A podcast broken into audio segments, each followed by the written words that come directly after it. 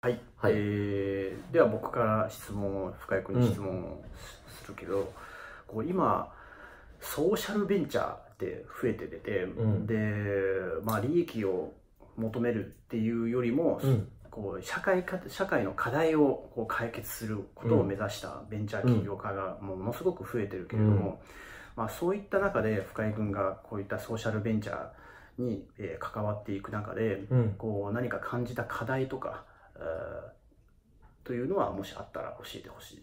そうだね、うん。ソーシャルベンチャうん。ーのやっぱり一番端的な課題は、やっうん。ぱりその目指している理想の部分と、うんうん。理想、うん。そうそうそう。今のある姿のうん現実の部分との、うんうん。このギャップをああギャップね。ギャップすごいんだよね、ああそれ確かにね。それを、うん。えっ、とどのようにしてうん。その社員うんとか経営者が、うん。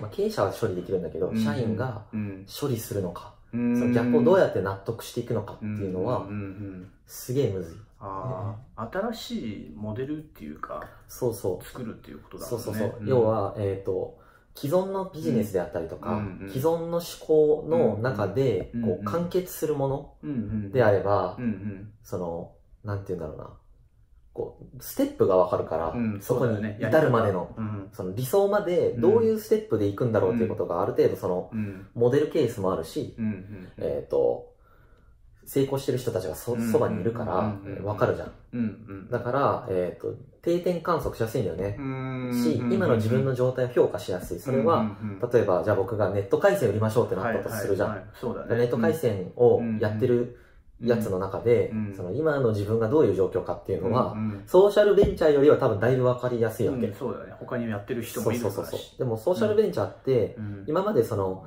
いわゆる民間とかが手出さなかったような社会課題を、うん。じゃあ民間が、うん。こう、何らかの新しいビジネスモデルなり何なりを作って解決していきましょうっていう話になっていくので、うんうん。えっ、と、モデル、近しいモデルケースがないことがとても多い。なるほどね。だから評価が難しいし、はいはいはいえっ、はい。と、ともすると、うん自分が今やってることはうん。意味がないんじゃないか。うん。これは結果につながらないんじゃないかっていう見方も簡単にできてしまうわけ。うん。ソーシャルベンチャーの活動って。ああなるほど。うんうんうん。うんで、しかもその、なんていうの、社会活動として影響を与えるまでの潜伏期間がめちゃくちゃ長いので、うん。うん本当に2、3年とかかったりとかも平気でするからうんうんう、んうんね、ネット回線に2、3年ってあんまなんないじゃん。うんネット回線販売で。とか、ぶ物販して、じ利益が上がるまで2、3年かかりますってことないんだけど、うんまあそういうなりがちなんうんで、うん。あの、そういう理想、うん。自分が、その社会活動、理想を掲げてる人たちが集まってるからね、うんその理想と、うん。じゃあ今実際自分たちができてることとのうん現実うんの、うん。この距離をどう埋めていくかが見えないっていなるほう、どそういうすごい悩みを抱えてるうん人は、うん。俺もすげえ見てきたし、うん。まあ、その僕たちがやってる事業自体も理想遠いじゃん。古典も、ソーシャルベンチャーではないけど、歴史のデータベース作るのも理想遠いので、うんそこもそうだよね。そうどういったこう理想と現実の距離があうん。まりにもと遠い場合にこう経営者としてうん。どういうふうな処理をしていけばいいの？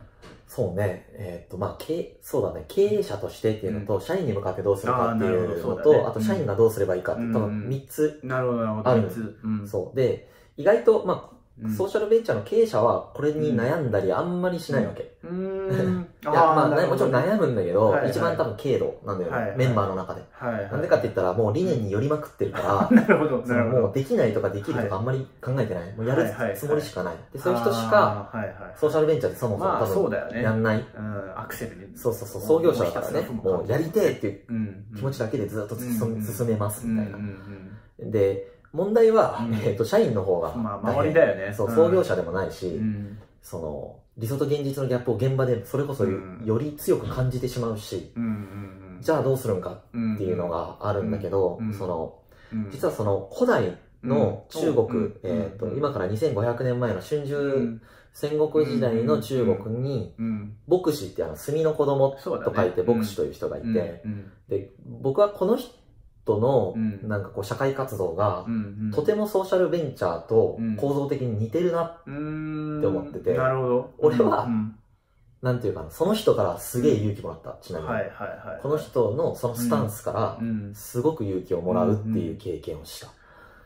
どういうところで？そうだよね。うんうんあの、どういうところでかっていうと、ん牧師の説明になるんだけどね、うんあの、うん牧師って、あの、うん。すんげえ戦国時代に生まれた。う。んうんもう500年間ぐらいずーっと中国ってその当時も中国戦国時代だったんだけど、うんうんそうだよね。うん。もうもうみんなで殺しちゃってるわけ、うんその時代にまず牧師が生まれて、うんこの人が言ったのが、まあ、愛が大事だってうんうん言った、だからもう意味わかんない他の人からしたら。北斗の剣みたいな。北斗の剣よりすごいと思う。だから、うんうん。なんだろうな今に例えたらどうなるのかわかんないんだけど、うん。もうみんな当たり前に戦争して殺しちゃってるわけ、うんうんうん。すっげえ当たり前な中で、うん。もう、ま、超真面目な顔してうん。もう本当に愛が大事だから、うんうん。愛で満たそうぜって本気で言ってくる人がいるっていう、うんその、なんていうの、あの、場違が、場違い感だね。場違い感がすごい。うん。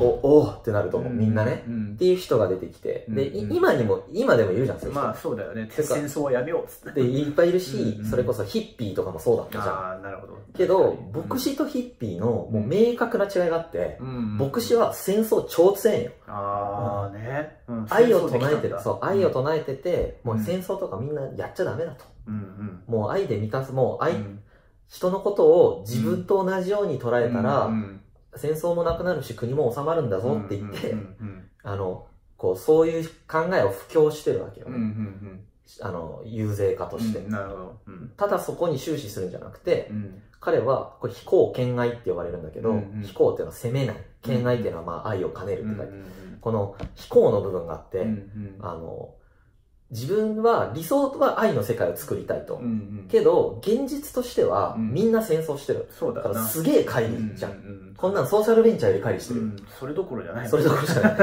うんけど、彼はうんうん、この理想をうん全く捨てずにう、んうんずーっと言い続けながら、うんうんこの現実に立脚したうん圧倒的なうんスキルを持ってるわけ。圧倒的なわけ、それがはい。しかもどれぐらい圧倒的かっていうと、うん彼は、あの、自分、戦争をなくすことはできないから、うんせめて、うん。攻められてる城が落ちないようにしようとした。うん。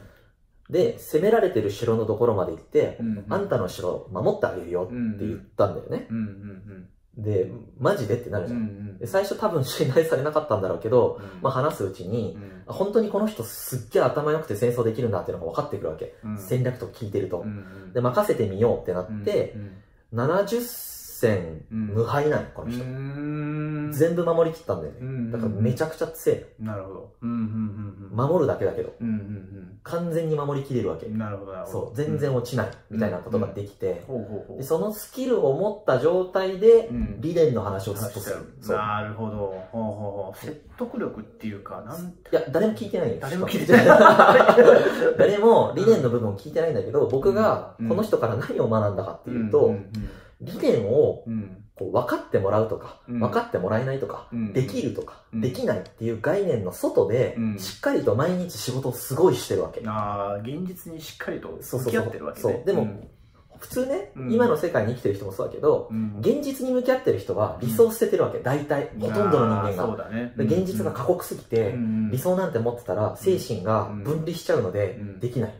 でそうだね。そそっちの方がだってね 楽だもんね。楽だから。で、一方、理想に燃えてる人はその逆で、うん。理想ばっかり見て、うん。現実を見ずにうん、現実を捨ててるわけ。うん。なるほどなるほど。だから、うん。まあ、ヒッピーみたいになるよね。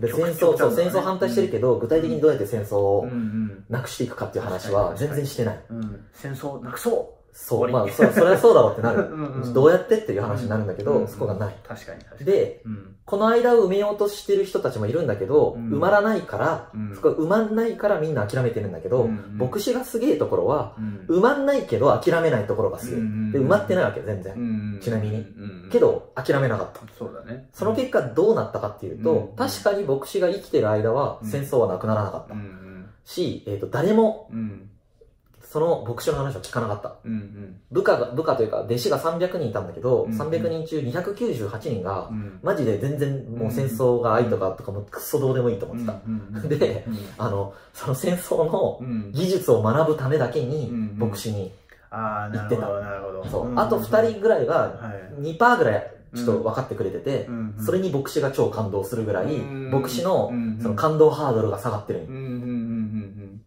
俺が牧師から学んだソーシャルベンチャー性スピリッツはうん現実との乖離があるけど、うん。絶対に諦めないっていうところと、えっ、とね牧師はうんそういう世界が実現できそうだからやってるわけじゃないんだよね、うん。うんしたいからやってるのあの人。なるほどなるほど。できるからじゃなくて、打算的ではない。打算的じゃない、うん。やりたいからやむにやまれず彼はやってる、うんうんうんその精神がしかも誰にも伝わってないんだけど、うん。それも気にしながら、えー、と諦めはしない。うんうんうんしかも現実のスキルは誰よりも高いわけ。すごい。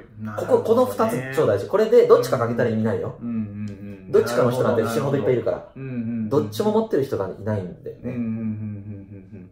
スピリッツとこうそうそうそうそう。現実を対処する能力だよな。そう。うん。そのソーシャルベンチャーにいても全く同じ葛藤があるわけ、うんうんその普段働いてて、うん。あこれできるんだっけみたいになる瞬間もいっぱいある、そうだろうね。あこれ無理じゃねってなる瞬間もたくさんある、うん。で一方でその理想に燃える瞬間もたくさんある。だね。うん。だけどソーシャルベンチャーも牧師と全く同じスピリッツ持ってたら多分よくて、うん。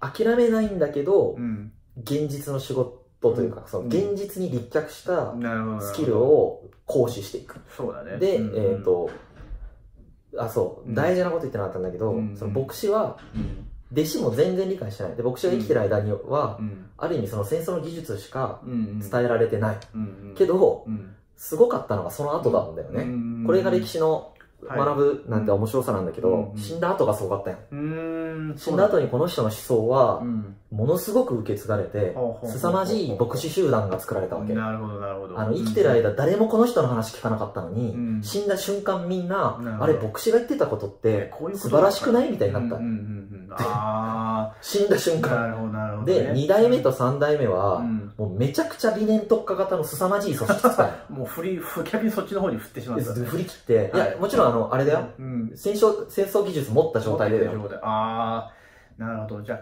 彼が死んだ後に完成したって感じだね。完成はした。その組織としては、うん。だから、社員もみんな、うん本当にどっちも持ってる状態まで達成して、うん。で、最後どうなったかっていうと、うんえっ、と、理念に振りすぎて、うん。みんななんか切腹みたいな感じの死に方、自殺した。なるほど。なんかし、一回失敗しただけでう、ん。一回失敗したんよ。うん三代目の時に、うん城を守れきれんかったんよ。全員で自殺したんよ、この人たち。武士か 死なんでいいのにって思うけど、なるほどまあ振り切っちゃったよね、うんそっちにうんね。それがいいかどうかは別として、うんうんうんあーまあだからその経営者が、ま、悩あの抱えてる悩みは、その理念が伝わりきらないことがすごい、うんうん。彼らの葛藤だよ。そうな。なるほど。うんうん。やっぱり自分ほどの温度感で持ってないからさ、うんみんな。まあまあほとんどがそうそうそうそうそうその現実に立脚した意見をバンバン言われるわけ。うんそれ分かってるわけ。うんうん。分かってるけど思いがあるからそこに行きたいわけ。っそうそうそう。ていう状況があってう、んそこに関しては牧師がすごい参考になるし牧者のメンタリティがねうん、さっき言ったところのどっちも捨てずにう、ん。えっと、しかも、えっと、うん。牧師は部下298人がうん。全然理解してないことにうん。一切切れないの、この人。うん切れない。切れない。ああなるほど。だから依存してないんで、ね。全く依存してないわけ。うん。あの、依存心があったら彼らのその部下に分かってほしくて、この人たちがいないとそれができないとか思ってるとう、ん理解してもらえないことに切れ始めちゃうじゃん。そうだよねけど牧師は一切切れない。あむしろうん1%でも理解してくれたら超感動する。それでありがたいと思そう。ってこのメンタリティを経営者は学んだ方がいいし、うんえっと、社員のみんうんからすると、社員からするとどうなるんだろう。社員からするとう、んどうなるんだろうねう。ん社員もでもそういうメンタリティを持つしかないんだろうね。だからその理想と現実をどっちも持つっていう。んそうだねううんんうんなるほど。確かに。普通の熱いリーダーとかだったらなんで分かってくれねえんだよとか。なるなる、そうだよね。アレクサンドロスは確実にそうなった。なるほど。アレクサンドロスマジでそうなったから、うんうん。あの、何？うん。自暴自棄になったもんね。そうだね。アレクサンドロスは、うん。東方遠征って言っうんてペルシャ帝国を倒した後、どんどんアジアに行きたい、うんもっと攻めたいって思ってて。はいはい。けどその思いは全然自分以外は理解してくれなくて。う。ん。で、途中で拒否られて。うんう、ん兵士に、いやもう僕たちそれ以上行きたくないですとか、で。初めて拒否られた。初めて、今までずっとカリスマ性で説得できてたのに、はいはい。初めて拒否られてう、ん。アレクサンドロス自暴自棄になって、あ あの戦場に先陣で突っ込んで、致命傷を負ってしまうみたいな感じだったから、全然牧師と違うんですこのメンタリティーがもうヒステリーになっちゃったんだね。ヒステリックになっちゃう。牧師はもうなんか全然自分が言ってること誰が聞いてくれんでもうん怒りはしないそうだね。怒りもしないし技術も教えるもんね。技術も教える。うんもう惜しみなくしかも教えるうんうん。なるほどね、うんうん、あの人すごいよ。はいはいはいはい。その精神状態はなかなか今は見いやーあないねれは僕はだからそうん。ソーシャルベンチャーに関わったうん。からこそうんその牧師のメンタリティーがうん。いかに難しいかっていうことがうんよくわかる。だってうん一番戦争が嫌いな人のはずなのあの時代の中で。うんそうだな。その人が最も戦争に強いってうん俺らに例えたらどういうことってなるわけ。うんそれってソーシャルベンチャーでも全く一緒でさうんソーシャルベンチャーの人たちってみんな理念が強いからうんうん。良くないって思ってることがあるわけ。うんうんそうだね。社会の不正義。ここが良くない。そうだよね。そこに一番精通してるってことだから。うんうんうん。牧師で言ったら。うんうんうん。それ相当すげえよやっぱ。うんうんうんうんうんそうだな。その良くない人たちと最も付き合える状態。彼らにとって最も価値がある状態。うん。だから。うんうんすげえよ。うん。うんだからやっぱ。なるほどね。うんうんうんうん。だねって話。まあちょっなるほど。とうん。解決になるかどうかということで、うん。はい。そうだね。いソーシャルベンチャーで成功したかったら牧師に学べと、うん。学んだ結果うん。どうなるんやろうね。なんだろうねわからんけど。うん。うん自分が死んだ後にソーシャルベンチャーがそうだね。してるっていうあだから思ったらいいねうんそうだね。あの 死ねばいい。のかな死ねばいい。ソーシャルベンチャーの経営者はうん。そうだね。そう。二代目に期待って感じか。そうだね。そうだね。うん。うんだってそれだけねギャップがあるからもう自分の代で完遂させることに思わなくてもいいかそうだもしれないね。自分の代だけで完遂させようってうん。完遂させるつもりで全部やってるけどうんうん。完遂できなくてうんもうん。切れないってことれない。そうそうそうなるほど。了解です。了解です。勉強になりました、はい。うん